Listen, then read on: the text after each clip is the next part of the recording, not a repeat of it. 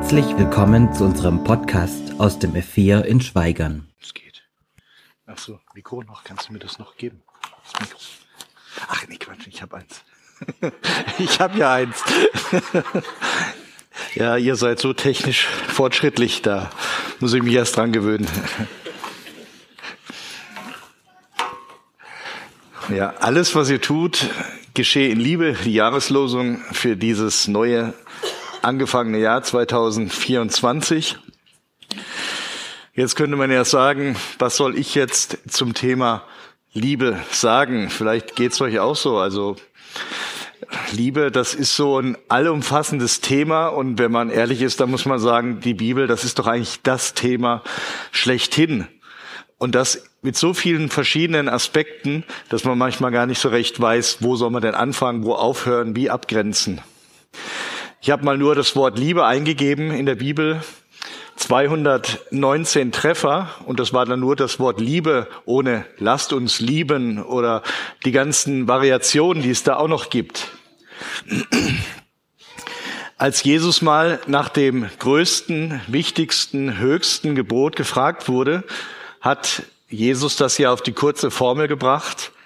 Du sollst Gott lieben von deinem ganzen Herzen, und deinen Nächsten wie dich selbst. Und dann gipfelt ja auch die Aussage, was die Liebe betrifft. Ich meine im Jünger Johannes, der in seinem Brief schreibt, Gott ist Liebe.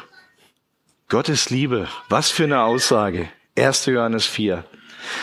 Also was soll ich jetzt, was sollen wir jetzt angesichts dieser Jahreslosung zum Thema Liebe sagen?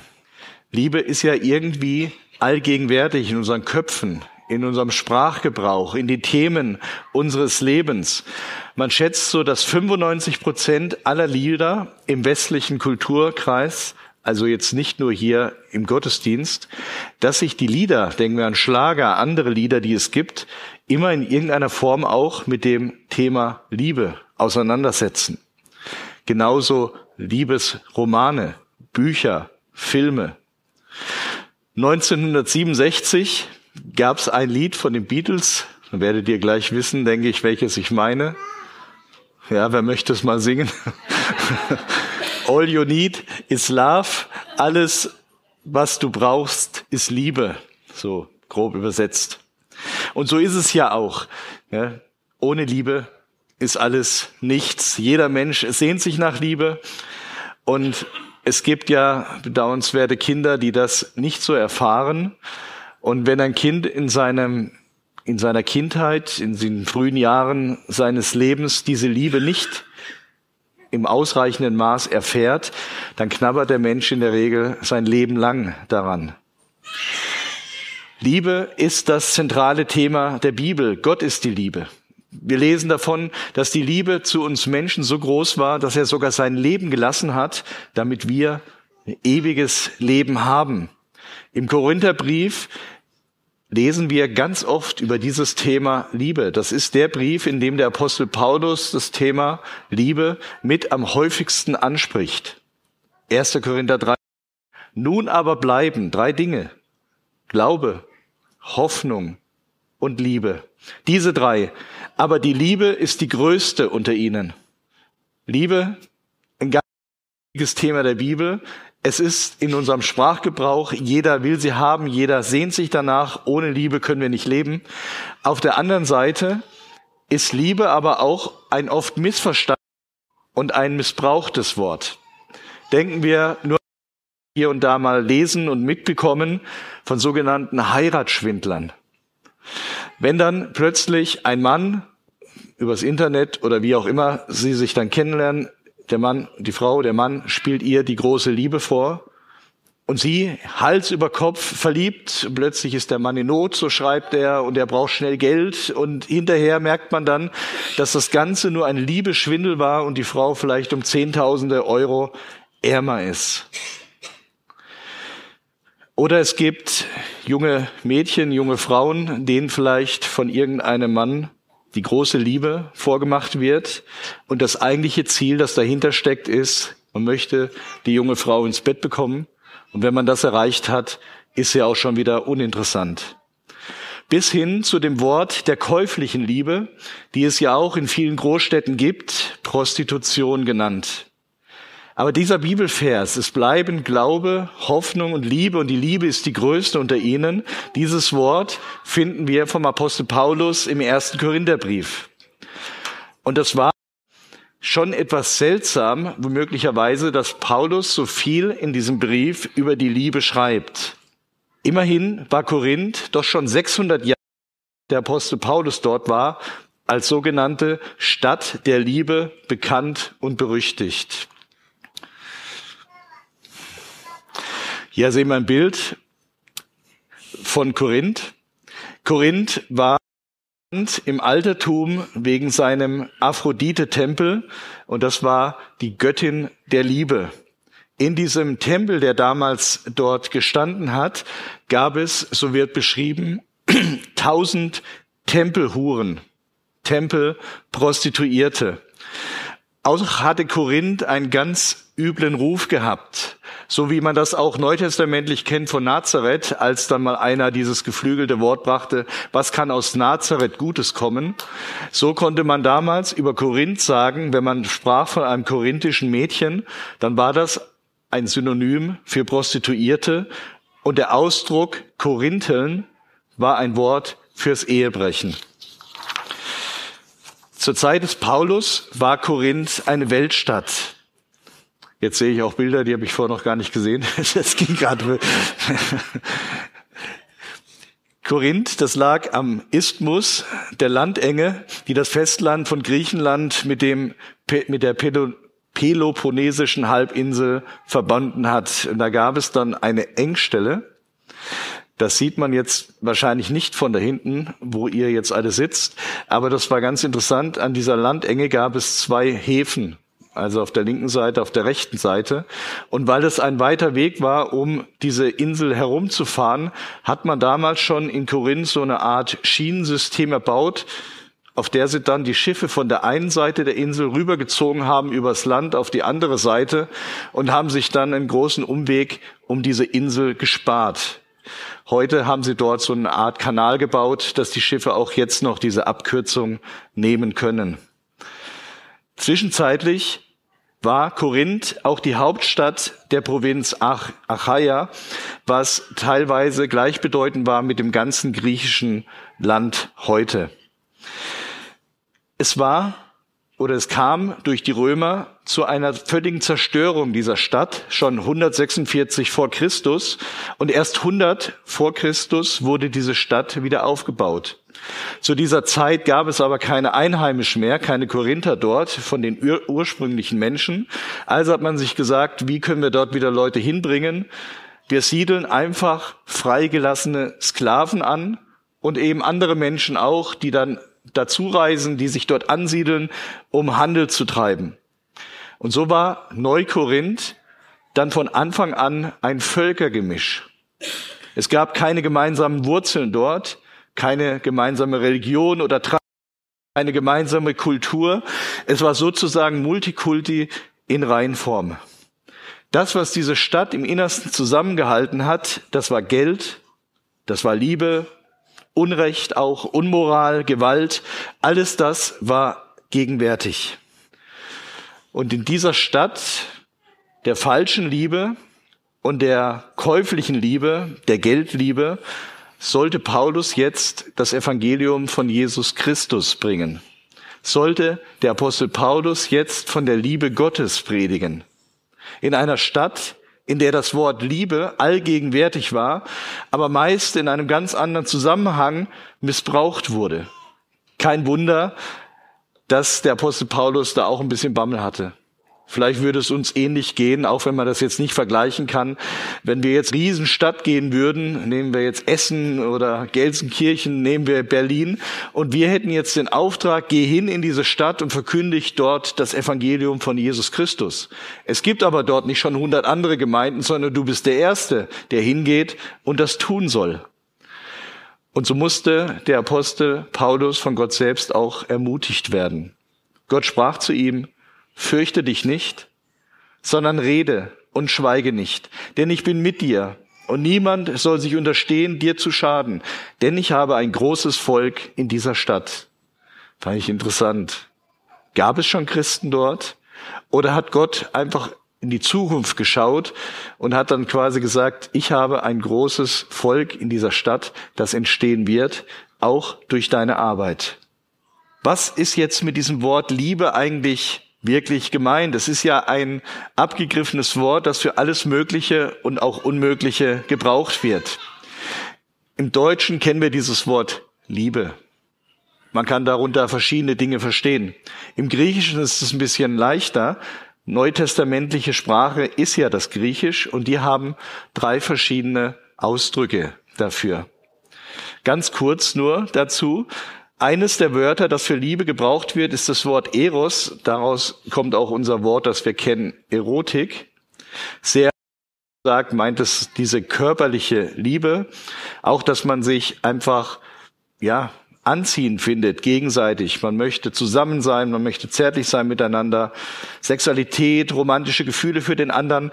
Alles das beschreibt diesen Begriff im Griechischen Eros. Ein zweiter Begriff meint das Wort Philia. Und das ist die Liebe mehr so im seelischen Bereich, ausgedrückt durch Zuneigung, Sympathie, Freundschaft, eine innere Gemeinsamkeit, also man könnte sagen, das ist so mein Seelenverwandter, ein Freund, eine Freundin, mit der ich viele Übereinstimmungen habe, die ich unheimlich gerne mag. Da muss jetzt Sexualität oder so nicht, nicht die Rolle spielen, sondern einfach, wir sind uns sympathisch, wir verstehen uns gut, wir sind gute Freunde. Und diese zwei Wörter im Griechischen für Liebe, Eros und Philia, beruhen doch auf gegenseitiger Anziehungskraft. Ich finde jemand anders anziehend. Ich finde jemand anderen sympathisch.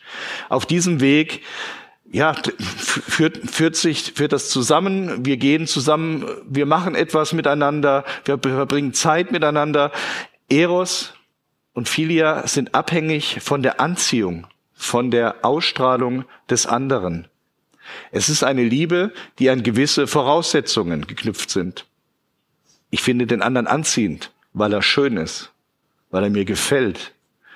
Ich finde den anderen super nett, weil er dieselben Vorstellungen hat vom Leben wie ich, weil er dieselben Dinge gerne tut. Aber was ist denn, wenn diese Dinge, diese Vorbedingungen mal aufhören? Da hat man sich vielleicht mal in eine Frau verliebt, Hals über Kopf. Und sie war jung und schlank und schön. Und dann sagt der Mann plötzlich, ja, das ist sie jetzt nicht mehr. So nach 20, 30 Jahren vielleicht. Gefällt mir nicht mehr. Dann beenden wir die Ehe besser. So möchte ich nicht mehr weitermachen. Plötzlich ist das, was man einem anderen sympathisch fand, nicht mehr sympathisch. Dann stört einen und nervt einen das vielleicht. Und dann sagt man, ich erkenne ihn, ich erkenne sie ja gar nicht wieder. Das ist ja ein völlig anderer Mensch. Das, was uns früher zusammengeschweißt hat, was wir toll fanden aneinander, das ist einfach nicht mehr da. Wir haben uns weiterentwickelt. Wir gehen jetzt auseinander. Eros und Philia ist irgendwo mit Vorbedingungen behaftet. Diese beiden Dinge der Liebe können auch aus mir selbst heraus entstehen, dass ich jemand attraktiv finde, nett finde, sympathisch, dass sich dann irgendwas zusammen ergibt. Aber dann gibt es noch diese dritte Form der Liebe, diese Agape-Liebe. Und das ist die Liebe, von der unser Text und auch unsere Jahreslosung spricht. Diese Agape-Liebe ohne Voraussetzungen und ohne Vorbedingungen. Also es ist keine Liebe, die unbedingt auf Erwiderung hofft, sie erwartet, die etwas nehmen will, sondern diese Agape-Liebe ist eine gebende Liebe. Gott liebt einfach, ohne dass er sagt, ich will dafür das und das haben. Es geht ihm dabei nicht darum, wie wir aussehen oder um unsere Eigenschaften, um unser Wesen, um unser Verhalten, dass wir uns seine Liebe verbräuchten, verdienen müssten, sondern sie ist da. Das ist diese göttliche Liebe. Und deswegen liebt Gott jeden Menschen, alle Menschen, auch die Menschen, wo wir sagen, um Gottes Willen, bloß der oder bloß die nicht. Dieser Mensch ist in meinen, Aus, in meinen Augen unerträglich, dem gehe ich am liebsten aus dem Weg, die sehe ich am liebsten von hinten. So etwas kennt Gott nicht. Gott liebt jeden Menschen. Er liebt das Kind von Anfang an, das noch im Mutterleib ist. Er liebt den Menschen, egal ob er klug ist oder weniger klug, schön oder nicht so schön, produktiv oder nicht so produktiv. Ist es ein geistig behinderter Mensch? Ist es ein geistiger Überflieger? Nichts kann die Liebe Gottes zu diesem Menschen vergrößern. Diese Liebe, die Gott hat und die unser Leben als Christen prägen soll, auch wie in der Jahreslosung beschrieben, beschreibt Paulus einige Kapitel zuvor im sogenannten Hohelied der Liebe. Und das ist ja ein Wort, das immer wieder auch gelesen wird in Verbindung mit Hochzeiten, bei Eheschließungen, wenn es dann darum geht, die Liebe, wie man miteinander umgehen will, was man sich wünscht. Die Liebe ist freundlich, die Liebe eifert nicht, die Liebe treibt nicht Mutwillen, die Liebe verhält sich nicht ungehörig, die Liebe sucht nicht das ihre, die Liebe lässt sich nicht erbittern, die Liebe rechnet das Böse nicht zu. Die Liebe freut sich nicht über die Ungerechtigkeit. Die Liebe erträgt alles. Die Liebe glaubt alles. Die Liebe hofft alles. Die Liebe duldet alles. Die Liebe hört niemals auf. Ich weiß nicht, wie es euch und wie es Ihnen jetzt geht, aber wenn man das jetzt liest über diese göttliche Liebe, da muss ich zumindest für meinen Teil sagen, aus meiner Kraft heraus, selbst wenn ich sage, das ist alles gut, was da steht, und ich würde mir wünschen, dass ich das in meinem Leben umsetzen könnte, merke ich doch, aus mir heraus kann ich diese Liebe nicht hervorbringen. Das ist schon schwierig bei einem Menschen, dem man wirklich zugetan ist. Aber das soll ja nicht nur auf diesen einen Menschen bezogen sein, sondern auf jeden Menschen. Und dann ist es Agape-Liebe, dann ist es göttliche Liebe. Und ich sage mir, das schaffe ich nicht einen einzigen Tag. Was kennzeichnet diese Liebe? Ja, der Zusammenhang zeigt das. Der Zusammenhang des ganzen Korintherbriefes. Paulus schreibt so viel über die Liebe Gottes in diesem Brief wie in kaum einem anderen Brief im Neuen Testament. Und diese Liebe steht auch in einem krassen Widerspruch zu der oft missverstandenen oder missbrauchten Art, wie Menschen Liebe verstehen. In der Gemeinde von Korinth damals gab es ganz starke Gegensätze. Wie gesagt, es war Multikulti in Reinkultur und so hatte auch jeder seine eigene Herkunft, seine eigenen Gedanken, seine eigenen Ideen. Natürlich gab es dort Juden, es gab dort Griechen. Es gab dann also Juden, die eine starke religiöse Prägung mit sich gebracht haben, für die vieles schon klar war. Und dann gab es völlig andere Vorstellungen von Glauben, die ja eben aus dem Heidentum stammten. Es gab in dieser riesigen Stadt Sklaven. Es gab aber auch freie Menschen.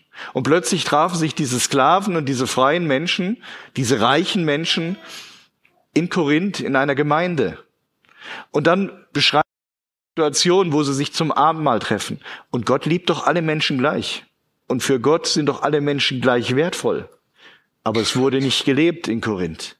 Dort trafen sie sich in der Gemeinde und im Gottesdienst und zum Abendmahl. Und wenn dann der Sklave frei irgendwann zum Abendmahl dazu kam, da hatten die Reichen schon aufgetischt, die waren schon angeheitert. Das ist fast in eine Orgie aus, ausgeufert. Und die Sklaven saßen dann irgendwann dabei, wenn sie den frei bekommen haben und hatten Hunger und hatten Durst. Paulus spricht Situationen in diesem Brief an, in denen die Christen in Korinth sich gegenseitig vor weltlichen Gerichten verklagt haben. Stellt euch das mal vor. Ein Christ zieht den anderen vor ein weltliches Gericht, verklagt ihn. Sagt Paulus, wie kann das sein? Seid ihr nicht imstande, diese Probleme wirklich selber zu lösen? Meinetwegen auch mit einem Bruder, mit einer Schwester im Herrn. Ist es denn nötig, dass ihr vor weltliche Gerichte zieht und euch, und euch gegenseitig verklagt? Tretet doch lieber einen Schritt zurück. Lasst Vorteilen als solches zu tun. Dann redet Paulus im Blick auf die Korinther von sexuellen Ausschweifungen innerhalb dieser Gemeinde, innerhalb der Christenheit, wo er sagt, das findet man ja kaum in der Welt, bei den Menschen, die ohne Gott leben. Also mal ganz ehrlich, von dieser Agape-Liebe, von der wir gelesen haben, von der Paulus in 1. Korinther 13 geschrieben hat, hat man dort in der Gemeinde nicht allzu viel mitbekommen. Trotzdem ist diese Liebe etwas Starkes. Die Liebe Gottes ist so stark, dass sie sogar den Tod besiegt hat. Und diese Liebe Gottes, diese Agape-Liebe, verschließt auch nicht die Augen vor dem Unrecht. Sie deckt sie nicht in einer falschen Art und Weise. So wie man das manchmal heute versteht, dass man sagt, wenn man jetzt jemand anderen sagt, du, wie du das jetzt machst, das war nicht so gut. Oh, du bist lieblos. Oh, du bist intolerant, weil du das ansprichst. Und ich sehe das halt ganz anders als du. Man ist nicht lieblos, wenn man nicht jede Form der Liebe anerkennt und dann dem gegenüber tolerant ist, wenn sie die Bibel als Sünde bezeichnet. Die Liebe Gottes, sie kämpft, sie ist stark. Sie kämpft um Menschen, die auf Abwege geraten sind, weil einem der andere nicht egal ist. Was wäre das für eine Liebe, wenn man sieht, der eigene Sohn, die eigene Tochter geht ins Verderben, geht einen falschen Weg und er sagt, ja, ich liebe und ich bin tolerant, lass ihn gehen. Nein, man würde doch alles versuchen, um die Menschen, die einem nahestehen und bei denen man merkt, die rennen in ihr Verderben, um sie zu kämpfen, mit ihnen zu ringen, für sie zu beten, für sie da zu sein, ihnen immer wieder einen Weg zu eröffnen. Ich bin da für dich. Menschen zurückzuführen in die Gegenwart Gottes, das ist auch der Grund und die Absicht dieser Agape-Liebe. Nachdem Paulus sehr viel über die Probleme in Korinth geschrieben hat, bündelt er seine Tipps zum Schluss nochmal und fasst sie in fünf Imperativen, in fünf Befehlen zusammen. So soll sich die Gemeinde in Korinth und die einzelnen Gläubigen verhalten. Jetzt geht's gerade nicht weiter. Ne? Jetzt kommt was. Genau. Wachet, steht im Glauben, seid mutig und seid stark. Und dann kommt die Jahreslosung. Alle eure Dinge lasst in der Liebe geschehen. Also wachet und steht fest im Glauben, seid mannhaft und stark, alles bei euch geschehe in Liebe, so heißt es in der Elberfelder Bibel. Alle fünf Aufforderungen stehen im Präsens, das heißt, die Gläubigen sollen jetzt so leben. Paulus hat zuvor beschrieben, was in Korinth gelaufen ist und wie es gelaufen ist und was nicht gut ist. Und dann hat er beschrieben, was die göttliche Liebe eigentlich ausmacht. Und jetzt schreibt er, wie sie diese Liebe auch leben sollen. Wachet, steht fest im Glauben, seid mutig und stark. Alle eure Dinge lasst in der Liebe geschehen. Wachet und seid aufmerksam. Seid auf der Hut. Seid niemals schläfrig. Seid nicht träge. Gebt niemals die Wachsamkeit auf. Wir sehen in der Bibel, dass Jesus Christus selber auch seine Jünger mehrfach dazu aufgefordert hat, wach zu sein damals im Garten Gethsemane, wacht und betet, dass ihr nicht in die Anfechtung fallt. Und es war dann doch so, dass die Jünger jedes Mal wieder eingeschlafen sind. Dreimal kam der Herr zu ihnen, hat sie aufgeweckt, hat gesagt, wacht und betet, dass ihr nicht in Anfechtung fallt. Und jedes Mal haben sie wieder geschlafen. Sei es drum, aber es ist genau das geschehen, wovor Jesus gewarnt hat, als dann der Moment der Versuchung kam, auf die Jesus seine Jünger ja auch vorbereitet hat, waren sie nicht wach. Sie waren schläfrig. Sie haben falsch reagiert. Sie sind fortgelaufen. Sie waren nicht vorbereitet auf das, was auf sie zukam. Steht fest im Glauben. Das heißt, fest auf dem Grund der Lehre, die die Apostel und die Propheten verkündigt haben. Hört also nicht auf falsche Propheten, nicht auf falsche Lehrer, sondern stellt euch auf das Wort Gottes auf die Lehre, auf die Wahrheit von Jesus Christus und widersetzt euch all denen, die das Wort Gottes falsch handhaben oder missbrauchen. Dazu müssen wir es kennen. Aber es ist unheimlich wichtig. Seid mannhaft, heißt es dann auch in dem Zusammenhang. Das heißt, seid mutig wie echte Männer. Hört auf, unreich für Menschen zu sein. Seid mutige Männer Gottes. Beispiel könnten wir nehmen Josua, Gideon, David, auch Paulus. Das waren Männer, die haben sich in der Liebe Gottes trotzdem hingestellt, haben sich aber für die Wahrheit eingesetzt. Sie haben gesagt, das ist nicht recht, was ihr da verkündigt. Das ist nicht in Ordnung, wie ihr jetzt gerade euren Glauben lebt oder eben nicht lebt, sondern es geht hier um die Wahrheit. Es geht hier um Menschen. Es geht um das Evangelium. Deshalb waren sie bereit, sich dafür einzusetzen, auch zu kämpfen. Tut alles in der Liebe, tut alles mit Liebe Denn die größte Antwort auf die Spaltungen und auf alle anderen Probleme innerhalb der Kirche und in der Gemeinde ist die Liebe. Und deswegen soll die Liebe ja auch in den Herzen und im Verhalten der Gläubigen in der Gemeinde Oberhand gewinnen. Alles geschehe in Liebe. Wie lebt man denn diese Liebe? Alles, was ihr tut, geschehe in Liebe. Ich habe vorhin gesagt, wenn ich solche Worte lese über die Liebe, über das Hohelied der Liebe, ich komme da sehr schnell an meine Grenzen und wahrscheinlich geht es euch auch ähnlich. Dass wir sagen, wir möchten es vielleicht. Wir finden das gut, was dort geschrieben steht, aber ich merke, ich kann diese Art von Liebe nicht aus mir selbst hervorbringen, nicht selbst produzieren. Aber ich weiß, Gott liebt so, er ist die Liebe, Jesus liebt so. Ich wir alle, wir sind von Jesus mit dieser Liebe geliebt.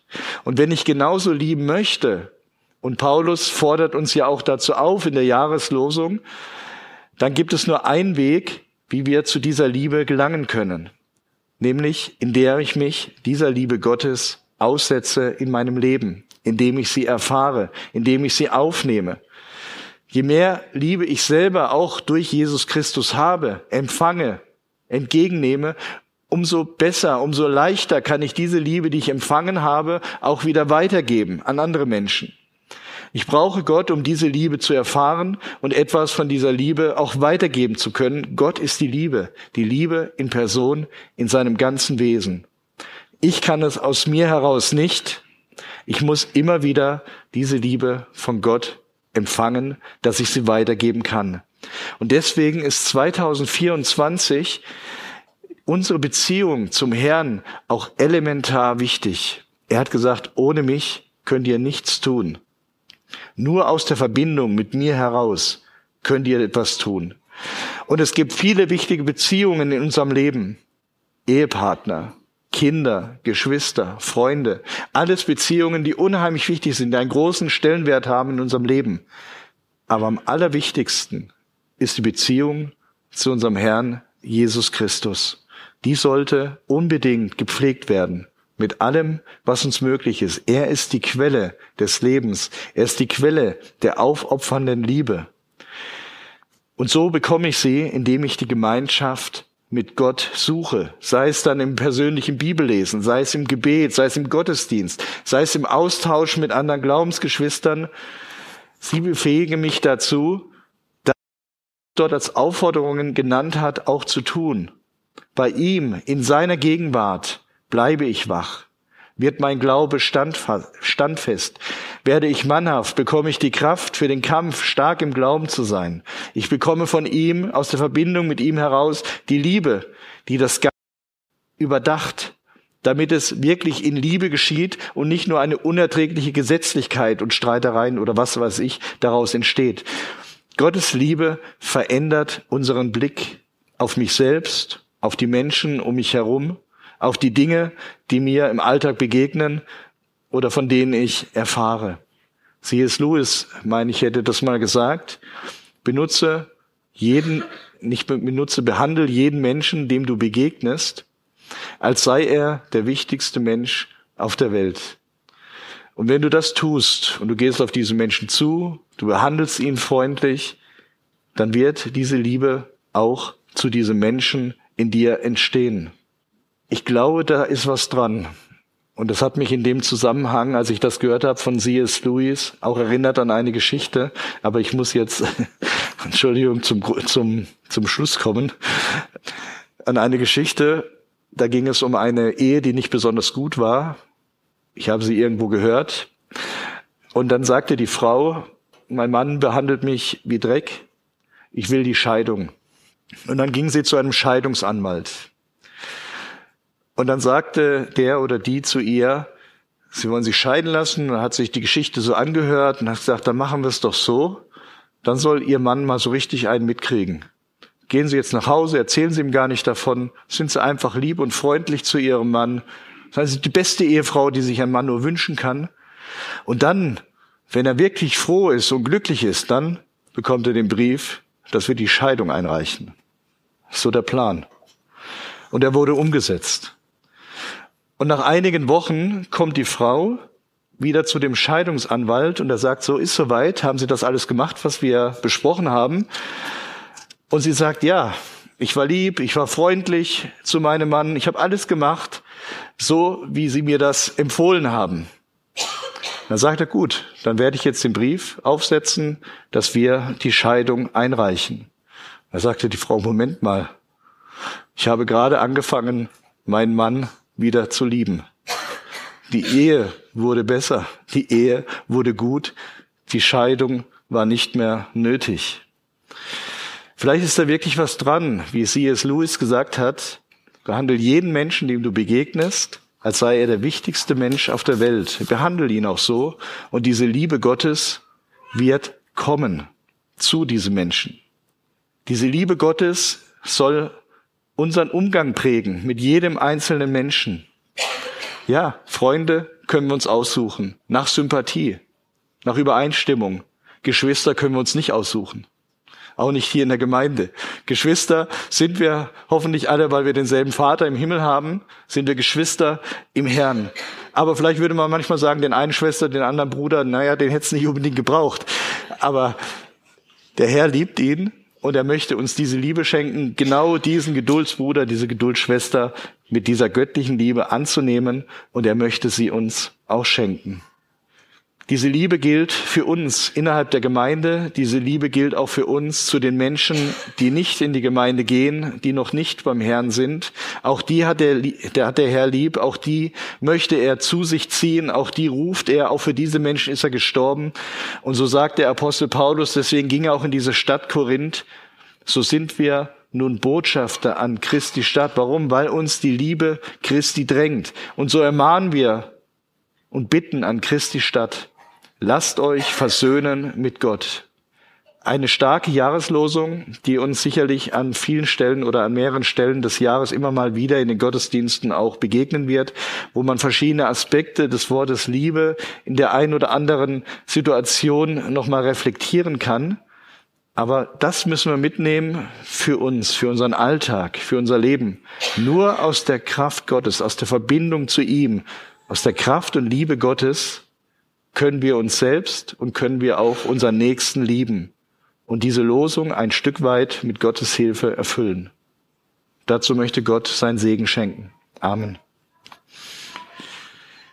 Lieber Jesus Christus, und wir haben jetzt wirklich ein großartiges Wort, das uns begleiten soll durch dieses Jahr. Alles, was ihr tut, geschehe in Liebe. Und das ist ja auch das, was du gemacht hast. Deine Liebe ist so groß. Sie ist stärker als der Tod. Du hast alles gegeben, was man geben kann. Und deine Liebe ist nicht an Vorbedingungen geknüpft. Wir danken dir dafür, dass du gesagt hast, auch dass diese Liebe ausgegossen ist in unsere Herzen durch den Heiligen Geist. Wir möchten dieser Liebe und wir möchten dir Raum geben in unserem Leben und Menschen mit dieser Liebe begegnen, die du auch für uns empfindest und für alle Menschen. Amen.